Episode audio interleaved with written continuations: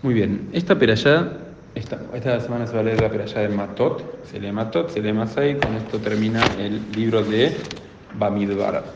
Pero para poder entender la, la idea de algo que vamos a decir un poquito fuerte y polémico a la vez, tenemos que viajar dos perashot para atrás. Cuando termina la perashá de Balak, ¿está bien? El pueblo judío, calculen, estuvo dando vueltas 40 años en el desierto. Ya Moshe iba a fallecer y en ese momento había pueblos que habitaban la tierra de Israel y toda esa sección, toda esa, parte del el mundo que tenían miedo, porque el pueblo judío estaba cercano y el pueblo judío había ganado, eh, había triunfado, se había liberado de Egipto, que nadie había podido hacerlo nunca en la historia. Entonces ya los pueblos que veían que el pueblo judío se venía, se avecinaba, tenían un poquito de temor. Así fue que el pueblo de Moab contrató a Bilam para maldecir al pueblo judío. Bien, esto lo sabemos sin problema. Intentó maldecir primera vez, segunda vez, tercera vez. En lugar de maldiciones salieron bendiciones. Y en ese momento Bilam, que era un profeta que tenía la misma capacidad profética que Moshe Rabenu, pero usaba todo para mal, Bilam da un consejo. ¿Cuál es el consejo? El bienestar físico depende del bienestar espiritual, especialmente en el pueblo judío. O sea que hay una relación. De hecho, por ejemplo, con la tierra de Israel, también vemos cómo repercute a la presencia y a la conducta del pueblo judío arriba de ella. Cuando el pueblo judío habita la tierra, la tierra florece. Cuando el pueblo judío no la habita, la tierra se seca. Es impresionante, uno analiza la historia y siempre fue así. Entonces Bilán da el siguiente consejo, dice, si van a seducir a los hombres para que cometan eh, prácticas inmorales a nivel sexual, a nivel intimidad, el pueblo judío va a caer. Y si cae el pueblo judío, van a ser castigados, van a ser castigados automáticamente por Hashem, por Dios. Y así fue que princesas y mujeres del pueblo de Midian, está bien que Midian era otro de los pueblos de la zona, se prestan para ir a seducir a el pueblo judío. Entendamos que, como hablamos en más de una oportunidad, que la, el deseo sexual incluso en su momento era mucho más fuerte que el de hoy. Hoy en día también es como es un instinto, es algo que no se puede controlar, es algo que no tiene lógica porque a alguien le gusta una cosa y no la otra y, y la fuerza como que es una fuerza muy, muy fuerte, muy, muy instintiva. Entonces, y más en los hombres. En general, el hombre es más animal, menos espiritual que la mujer. Hay varias reayot, varias pruebas de eso. En la creación del mundo hay un orden evolutivo a nivel eh, espiritualidad. El hombre se crea de la tierra, de la Adamá, de algo completamente mundano. La mujer se crea después, o sea que es más elevada y no se crea de la tierra, que es algo completamente mundano, se crea de el ser humano. O sea, hay varias pruebas. Ahora el, ser, el hombre da una pasión mucho más fuerte por la intimidad. Entonces el los hombres de Israel caen con la tentación de estas mujeres que vinieron de Midian, y que hay que entender que había chicas solteras, chicas casadas, pero todas fueron a seducir al pueblo judío. Por eso es que no se puede casar con, con Hay algunos pueblos que está prohibido, pero no es con Midian, es con Amón y Moab, porque Amón y Moab eran las, eh, digamos, descendientes de las relaciones previas cuando se destruye Sodoma y Gomorra, Sodoma y Gomorra, Eliezer, eh, no, Eliezer, Lot, las, las hijas. de Lot tienen relaciones con su padre, ¿está bien? Y ahí salen los pueblos de Amón y Moab. Acá también estamos hablando de Moab está involucrado con todo esto. Pero las que van son las mujeres de Midian. ¿Y cuál es uno de los episodios centrales de esa caída espiritual que ocasionó? Entendamos también, ocasionó una epidemia, o sea, empezó a ocasionar muertes dentro del pueblo judío, murieron miles de personas. ¿Cuál fue el detonante, uno de los detonantes que hubo en esa alta fiesta prohibida, clandestina, orgía, como quieran llamarlo, que se estaba dando en el pueblo judío en, cuando está terminando la peralla de Balak?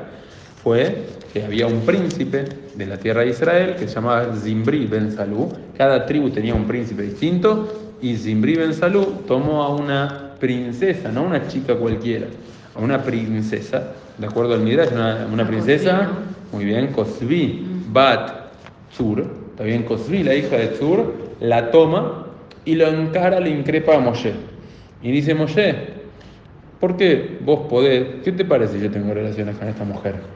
Y dice, si vos estás con Zipora, con Zipora, vos estás con ella, yo estoy con ella, no hay diferencia. Vos tomaste una mujer midianita, yo tomo una mujer de Midian, una mujer midianita.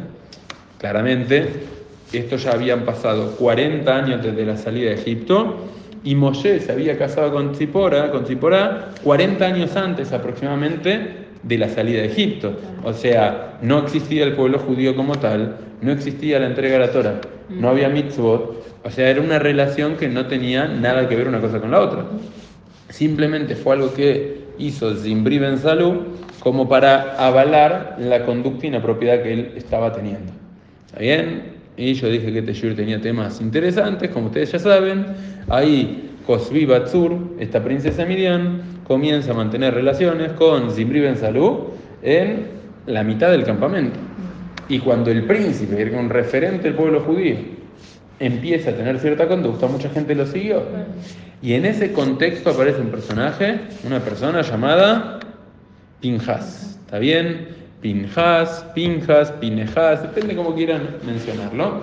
Viene Pinjas, que era una persona que no era tan conocida dentro del pueblo judío, toma una lanza, algo así dice la Torá, y los asesina. ¿Está bien? Los mata. En el momento que estaban manteniendo sus relaciones, en el momento que estaban teniendo intimidad, en ese momento los mata y ahí en ese momento la gente, había parte de la gente que decía, no, no puede ser, este es un desquiciado, este es un loco, ¿está bien? ¿Quién se cree este pibe? Porque además mató a uno de los doce príncipes de la tribu de Israel, o sea, no era cualquiera, eran las doce personalidades de las más importantes que había en el pueblo judío, y este don nadie vino y lo mató. Eso generó por un lado un despertar de Teshuvah en el pueblo judío. Un despertar de acercarse a Yemi. ¿Qué estamos haciendo? No, cortémosla. Eso detuvo la epidemia. Y en la perayá siguiente, cuando empieza la perayá de la semana pasada, que fue Pinjas, en ese caso viene Pinjas, viene Hashem y lo dice bien claro. Pinjas ben Elazar, Pinjas, hijo de Elazar, ven a Aarón a Cohen, hijo de Aarón a Cohen. ¿Por qué me dice la ascendencia que llega hasta Aarón? Porque Pinjas era nieto. muy bien, era nieto de Aarón por vía paterna, Mm. pero era nieto de Itro por vía materna. Itro era idólatra. Sí. ¿Está bien? Itro era un idólatra. Entonces la gente dijo, bueno, Le este, salió el. este claro, eh, desciende del abuelo materno, del abuelo materno idólatra, ¿y qué puedes esperar de? Claro. de él? ¿Está bien? Si bien despertó la Teshuvah, le pusieron etiqueta de este es, un loco, Claro. está desquiciado, mirá lo que hizo. Ujú. Ahora viene Hashem y dice, no, Pinjas, ven el Azar, ven Aarón a Cohen. O sea, a- Hashem remarca que Pinjas lo que hizo era por la búsqueda de amor como buscaba Aarón. Aarón perseguía la paz, Pinjas también. Aarón, la paz entre la gente, Pinjas, la paz entre el pueblo judío y Hashem. ¿Está bien? Y, y le da Por bendiciones. Muy bien, hay varios midrashim. Uno de, los, uno de las verajot que le da a Hashem fue que notenlo et veriti, shalom. Primer verajá que le da a Pinjas es que tenga shalom, que tenga paz. O sea, ¿qué es paz? Paz es, la- para poder tener paz con el otro, yo tengo que tener paz interior. Nunca hay gente que, tal vez les habrá pasado alguna vez que se mataron con todo el mundo. ¿Está bien? Y como que todo te cae mal y él, y él está mal y ella está mal y todos están mal. Ok, si todos están mal, posiblemente el problema sea tuyo con vos. No sé por qué se ríen, pero eh, vos estás mal, entonces claro, todo lo ves mal, todos están mal, todos están nerviosos, todos están como la persona que está escuchando la radio, es un chiste malísimo y no sé contar chistes, pero la persona que está escuchando la radio está bien y dice, tengan cuidado que hay un loco yendo contramano en Libertador y el hombre dice, ¿cómo hay, hay un loco? Todos están viniendo contramano. Como que a veces uno está mal, Hashem le da la verajá a Pinjas, le dice, noten loet beriti shalom, le da paz. O sea, primer bendición es paz interior. Segunda bendición que va a ser Cohen, porque Pinjas, bien era nieto de Aarón, había nacido antes de que Aarón sea nombrado como Cohen Gadol, como Cohen, entonces él no iba a ser Cohen. Ahora, en esta peralla de Pinjas, Moshe recibe una orden. ¿Qué orden? Luchar en contra de Midian. Por ser que el pueblo de Midian se prestó para que el pueblo judío caiga en la eh, perversión sexual, está bien, por ser que fueron cómplices, fueron partícipes activos y no había chicas para seducirlos, no iba a pasar nada de eso.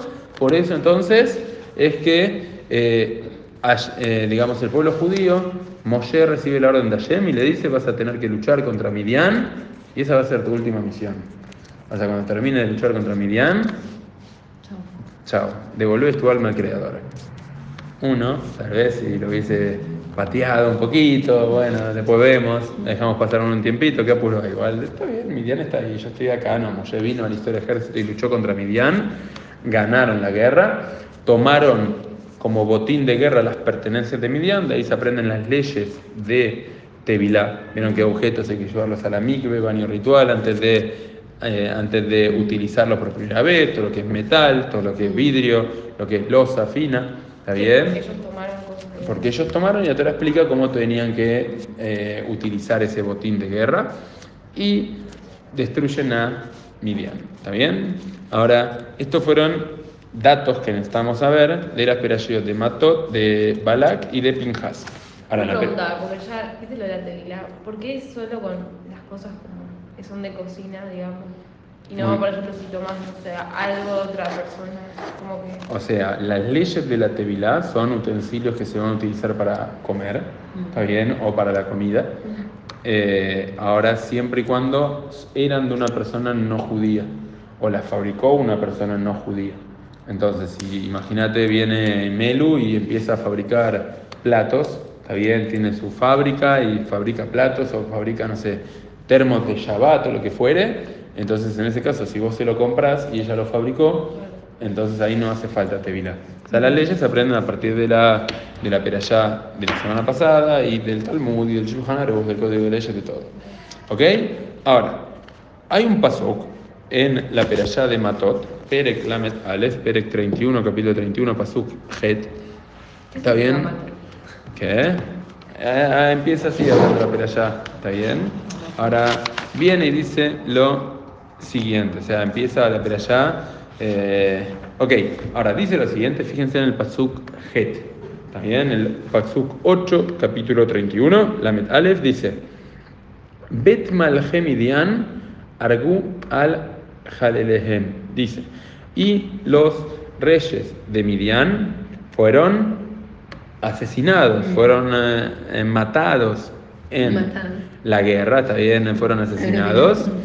Et Evi menciona, uno era Evi, Mm. Bet Rekem, el otro era Rekem, el otro era Tzur, Mm. Hur, Mm. Bet Reba.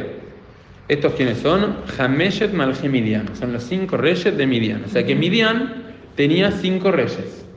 Y todos los mataron en la guerra. Bet Bilam Ben Beor Argube. Y a Bilam Ben Beor, o sea, este profeta que utilizó su potencial para mal, también fue asesinado en la batalla. Ahora, de estos cinco reyes, hay uno solo que conocemos. ¿Cuál es? Muy bien, está muy atenta por acá. Tur. ¿Quién era Tur? El papá de Kosui Batur. ¿Está bien? Eh, toda la introducción fue para entender quién era este. ¿Está bien? Entonces, Tur fue asesinado en la guerra, que Tur era el papá de Kosvi, que era la princesa, una mujer prohibida, casada incluso, así dice el Midrash, que fue a seducir al pueblo judío. Ahora, preguntan los Jajamín, preguntan los comentaristas y dicen, acá menciona cinco reyes. La Torah todo lo que trae tiene un porqué, tiene un motivo. Y si hay un orden en la Torah, tiene una razón de ser, no, no, es azar que mencionó. Y dice, los mencionó en el orden de importancia, de acuerdo a la grandeza de cada uno de los reyes. Es que mi- primero menciona el más importante, segundo el segundo, tercero el tercero y así sucesivamente. Pregunta el Midrash, pero está mal, porque Tzur era el más importante de todos los reyes de Midian. Sin embargo, Tzur no aparece primero, Tzur aparece tercero. Y ahí viene un comentario que es el siguiente, dice, ¿sabes por qué? Tzur era el más importante de todos, pero por ser que mandó a su hija a prostituirse, ¿está bien? A, se- a pervertirse para seducir al pueblo judío, Tzur fue denigrado y en lugar de aparecer primero, la Torah lo castiga poniéndolo tercero. Como que lo denigra, lo baja de nivel por haber incitado a su hija a ir a hacer estas acciones que estaban prohibidas.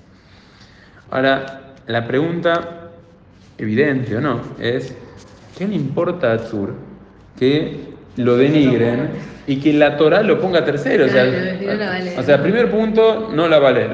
Tercer punto, segundo punto, vemos que no le importaba mucho la, la entereza espiritual, o sea, no le daba igual, si mandó a su hija a Barmenan a cualquier cosa con el pueblo judío, con los, o sea, hacer algo que era una transgresión, pero aberrante, o sea, la hija, mujer casada, a seducir a personas casadas para que tengan intimidad con, o sea, era, ¿a vos te parece que le va a importar que, ah, no, la Torah lo le digo, uy, qué dolor, la verdad estoy dolido que me mencionó tercero y no primero?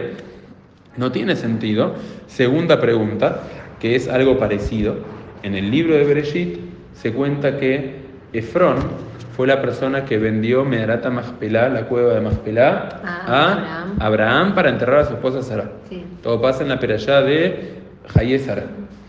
Entonces, cuentan que Efrón, todos sabemos, estafa, engaña, se abusa de Abraham le cobra una suma exorbitante que era de 400 monedas de plata por una tierra que valía mucho menos, pero Abraham la quería, se abusó de la situación. Entonces, previo a la venta de Medarata Maspelá, cuando la Torah menciona a Efrón, la última parte del libro pone Resh, Bab, Nun, o sea, Efrón, o sea, termina con la Bab y la Nun. Ahora, después de haber hecho la venta de la cueva, de las tierras esas famosas, aparece en la Bab. O sea, aparece incompleto. Preguntan por qué aparece, por qué antes lo escribía de una forma y ahora de otra. Responde porque hizo una acción que era inmoral. Se abusó y vendió algo de una manera que no tenía que vender.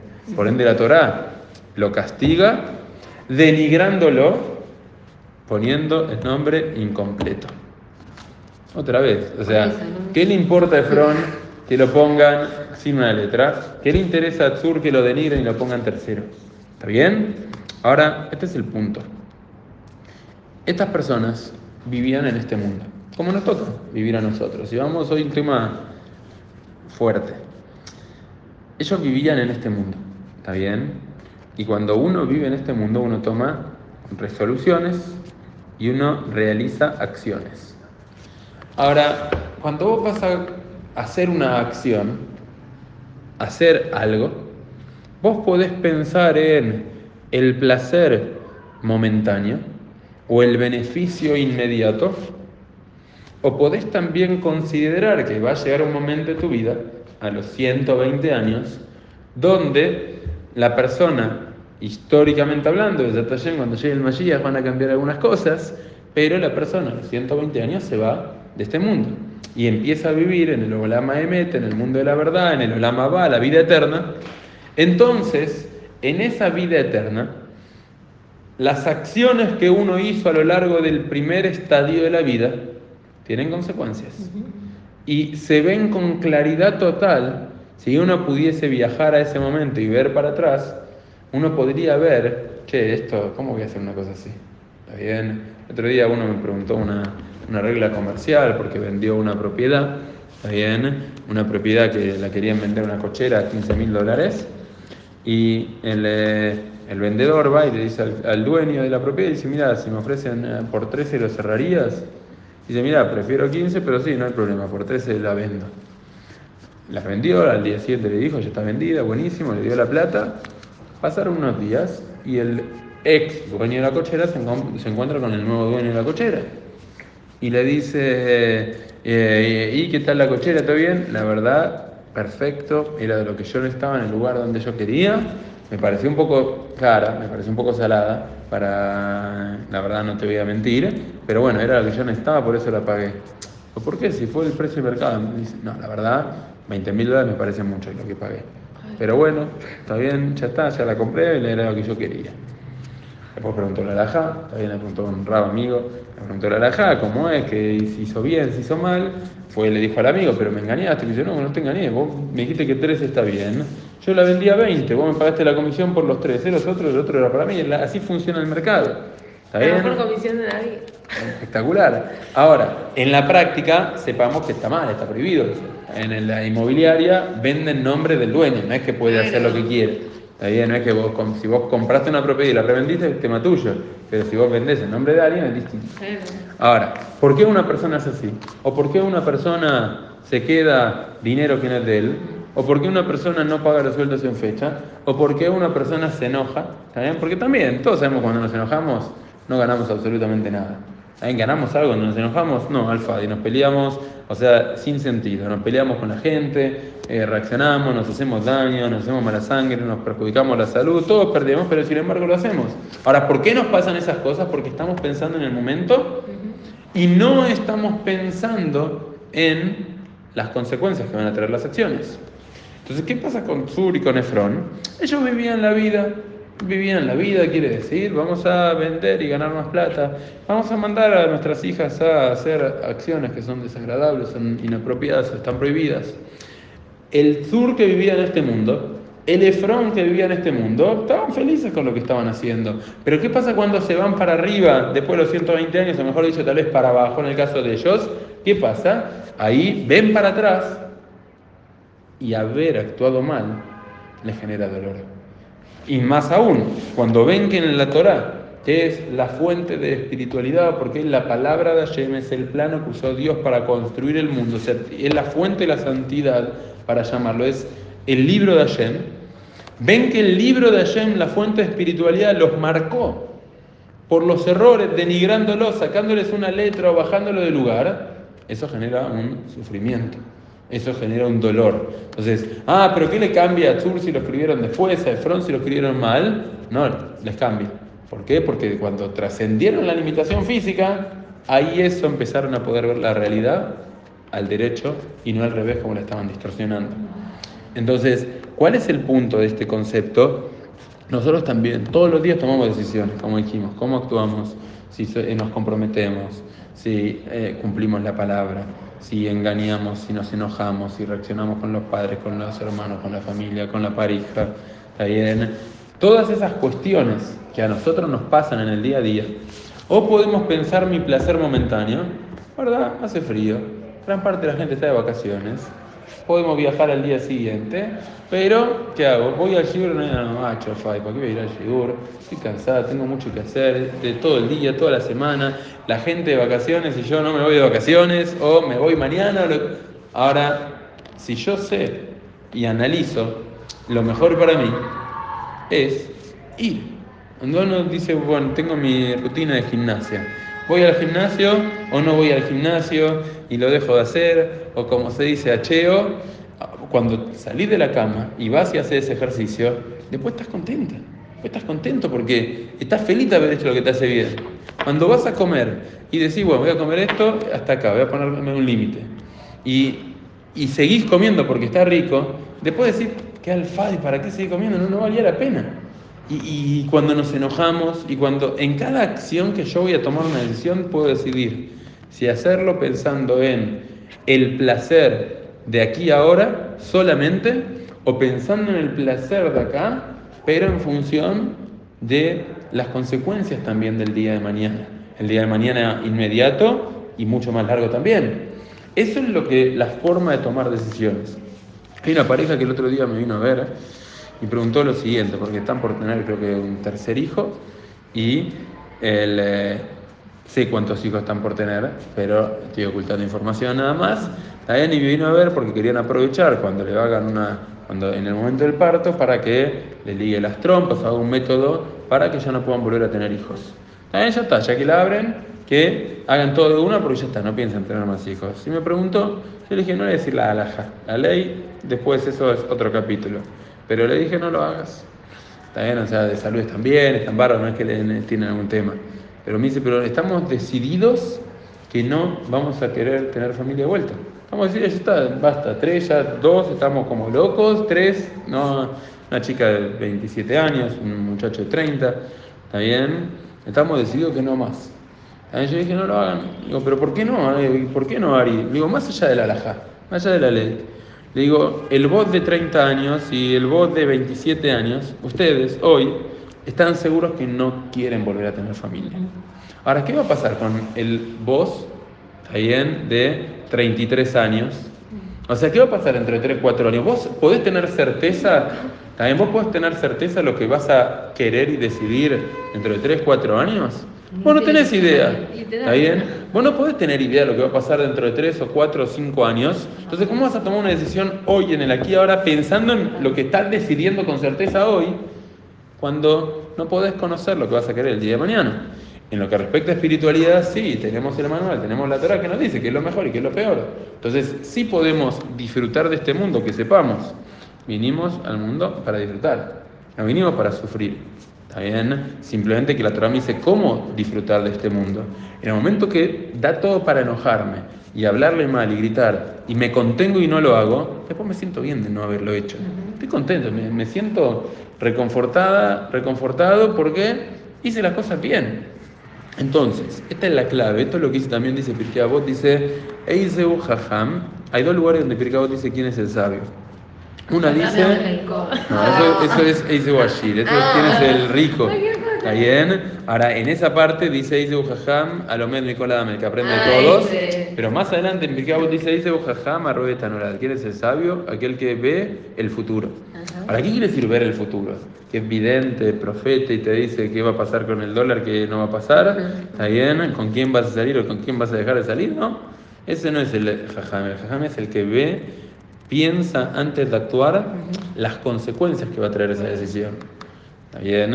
En el momento que yo decido no enojarme, o en el momento que yo decido apagar el teléfono y dedicarme a mi pareja, a mi familia, o en el momento que yo decido, ahora está bien, tal vez ahora me estoy perdiendo de algo inmediato, tal vez no estoy viendo ese partido o esa serie o esa película que yo quería ver ahora, ¿está bien?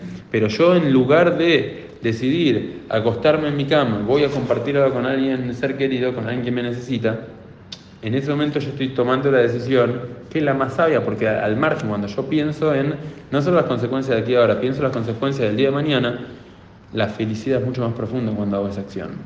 Entonces, la clave que me enseña este pasú, todo por el orden de, de, de los reyes, es cuando tomamos decisiones y actuamos, no tenemos que pensar solamente en el beneficio inmediato de esa acción, sino en el las consecuencias que esas acciones va a traer el día de mañana. Porque incluso para Tzur, incluso para Efrón, eso le genera un dolor infinito. Bien, ¿Por qué? Porque la Torah lo marcó de esta forma. Entonces, de igual manera, cuando tomamos las decisiones, tenemos que tomarlas con jojma, con inteligencia, con sabiduría y tomar la decisión que es verdaderamente más importante y mejor para nosotros.